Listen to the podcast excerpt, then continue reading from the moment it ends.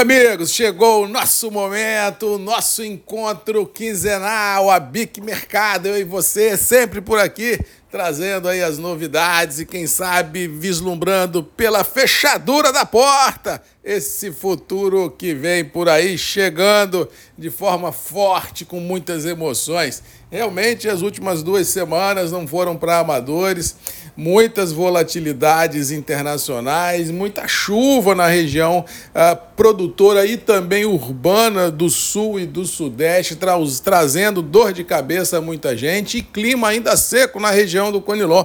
Isso foi o cenário aí das últimas duas semanas que, tomara Deus, comece a mudar um pouco nos próximos dias. Mas vamos falar primeiro do mercado, realmente a volatilidade internacional ganhou contornos inimagináveis, tanto Nova York quanto Londres, apesar de toda a volatilidade, de toda a realização de lucro que ocorreu em passado recente, estamos terminando no saldo desses 15 dias com gorduras e lucros muito fortes nas bolsas internacionais, com patamares muito elevados nas bolsas tanto de Nova York quanto Londres, mas principalmente Londres, principalmente no mercado de robusta, principalmente no nosso mercado de Conilon.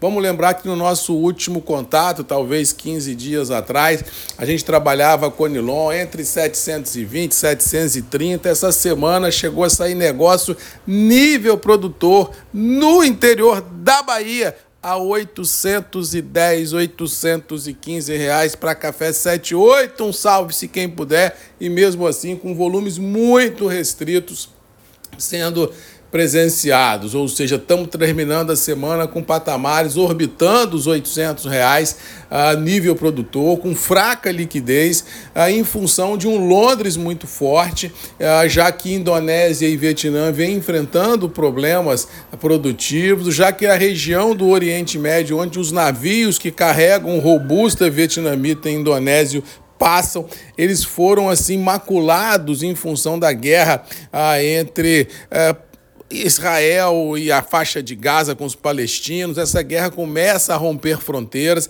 Temos um problema muito forte no Iêmen, que toma, entre aspas, conta ali da entrada do Mar Vermelho, bombardeando navios, americanos jogando bomba, Irã jogando bomba no Paquistão, Paquistão jogando bomba no Irã. Israel jogando bomba no Líbano. Rapaz, uma coisa maluca que vem acontecendo nos últimos dias. E aí, os grandes armadores internacionais tiraram o time de campo, ou seja, tiraram os navios dessa rota e estão preferindo gastar mais duas semanas e meia para sair ah, da onde estavam, quer dizer, na porta ali do Golfo, ah, dos canal do Suez, rodando o Cabo da Boa Esperança, rodando a África e indo sentido a portos europeus. E isso atrasa entregas na Europa e isso encarece o frete é, em função das operações que eu acabei de relatar. Resumindo, Londres deu uma pegada muito forte para cima, chegou a trabalhar em alguns vencimentos acima de 3 mil dólares a tonelada, realmente níveis há décadas não visto, e isso colocou fogo no mercado de Conilon. Realmente, situação para o Conilon saiu um pouco do controle de muitos operadores, entrou num canal de alta muito forte o produtor, vendo esse cenário, não vem às praças de comercialização ofertando as suas, a o seu resto de colheitas. Ainda estamos vivenciando, como tradicionalmente a gente vivencia, o primeiro trimestre do ano entre a safra brasileira, que é um período onde a gente tem realmente fraca liquidez. Ou seja, realmente quem precisa comprar para talhar compromissos emergenciais tem passado momentos nada confortáveis, já que a liquidez é muito curta e os preços subiram. Marcos, e para frente, o que, você diz?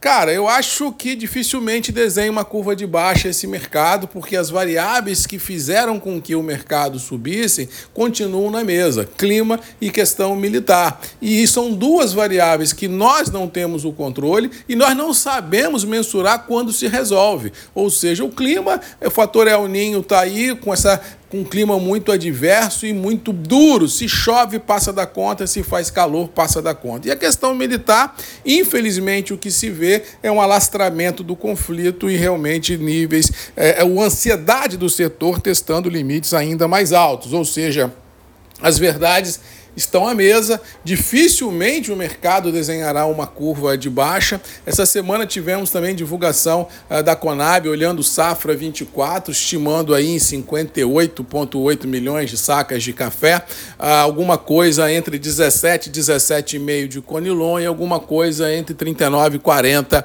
para o Arábica. Se nós analisarmos as expectativas dos outros operadores, importadores globais e alguns traders brasileiros, dão números muito acima disso. Mas o que temos de fato oficial são esses números, números aquém do que o mercado trabalha e, na minha humilde visão, um número aquém de todas as demandas que existem no mercado, já que os estoques parados no Brasil são os menores há muitos anos, ou seja, realmente esse volume de café que foi embarcado em passado recente, se embarcou safra, se embarcou estoque, e agora vamos começar o 24 literalmente da mão para a boca, estoque muito baixo, uma safra com muitas perguntas e poucas respostas, e assim não deve permitir um viés de baixa nos preços. Cuidado e atenção!